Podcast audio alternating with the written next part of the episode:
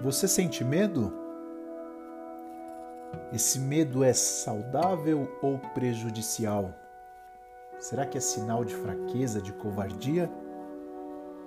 Meu nome é Marcos Justiniano e eu te convido a vir comigo em mais este episódio do Educa Psicast para a gente conversar um pouquinho sobre o medo.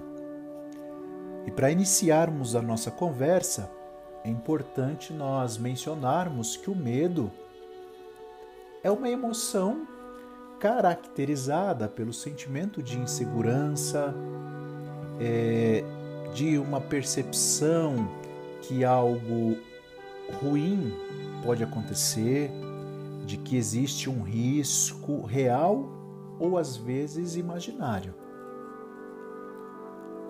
Mas é importante também que você, desde já, saiba que o medo não é sinal de fraqueza ou de covardia, tudo bem? Como todas as demais emoções, o medo possui sua finalidade biológica, psicológica e social.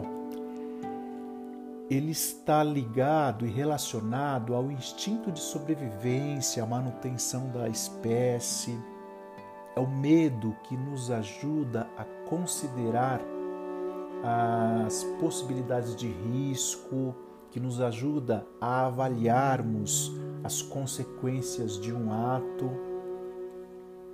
E essa emoção, o medo, pode ser suscitada na presença de um inseto, diante de um evento maior e mais grave,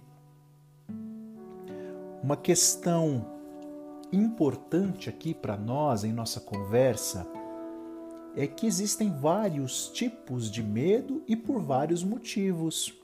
Algumas pessoas sentirão muito medo de falar em público, outras muito medo de sair de casa, outras muito medo de um determinado animal mas veja, eu vou repetir: o medo é uma emoção normal e continuará presente.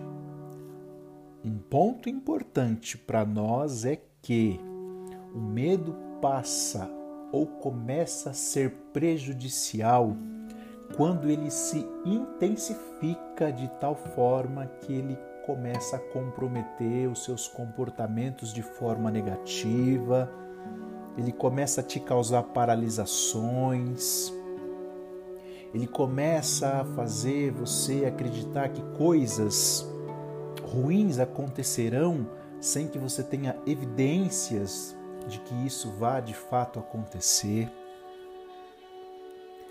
Eu quero compartilhar com vocês algumas sugestões para que você lide de uma forma mais funcional com medo.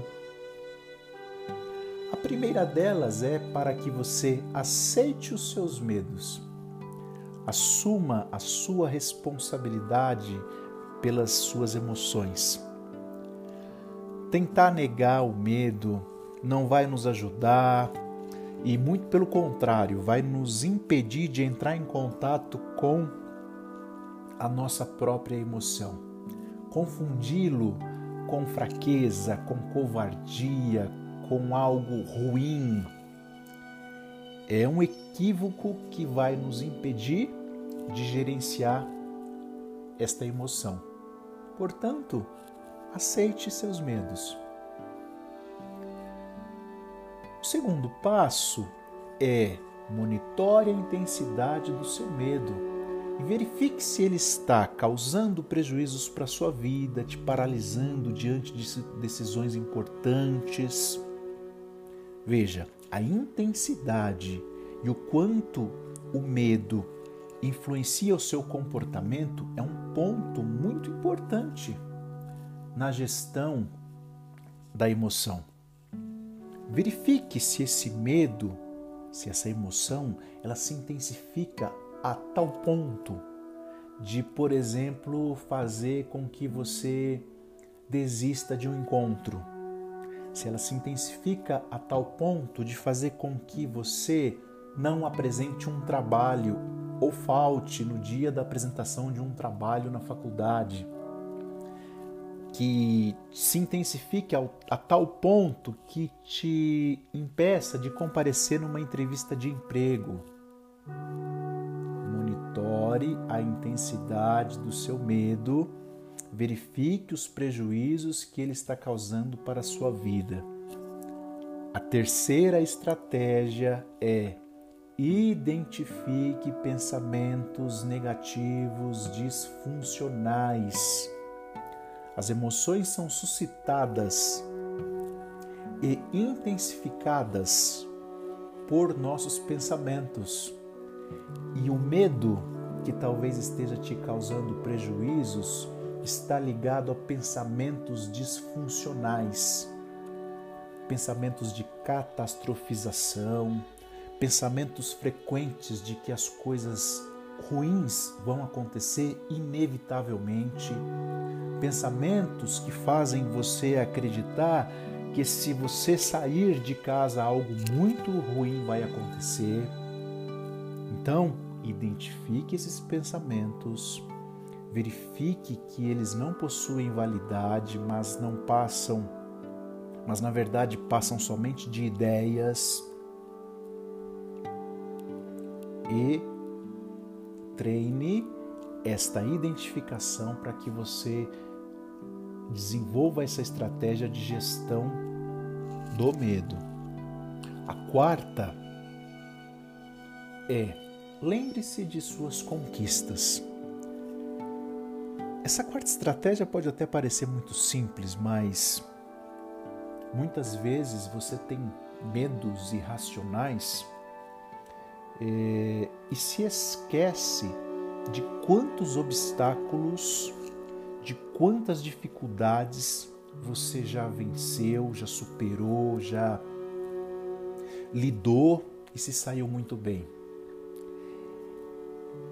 É certo que você já enfrentou muitas situações difíceis e às vezes até mais complexas do que esta que está te causando tanto medo.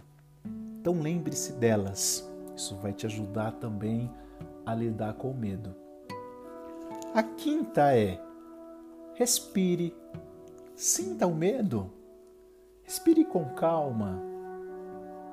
Isso te auxilia no alívio emocional, na gestão, no gerenciamento do medo. Respire, retome as demais estratégias verifique o que está acontecendo ao seu redor e respire. E a última estratégia que eu quero compartilhar com você, que é muito importante. Veja, uma emoção quando se intensifica demais, ela pode causar muitos prejuízos e comprometer a saúde mental das pessoas. Portanto, é importante que você saiba que essas estratégias podem sim ser muito úteis, mas não deixe de considerar a possibilidade de procurar um apoio profissional se for necessário. Tudo bem? E por fim, tudo bem se você sentir medo, viu? Não é sinal de fraqueza, não é sinal de covardia é uma emoção natural e que faz parte do ser humano. Pense bem, viva melhor. Se esse conteúdo faz sentido para você, compartilhe com outras pessoas e eu te espero para o nosso próximo episódio do Educa Psicast. Um forte abraço.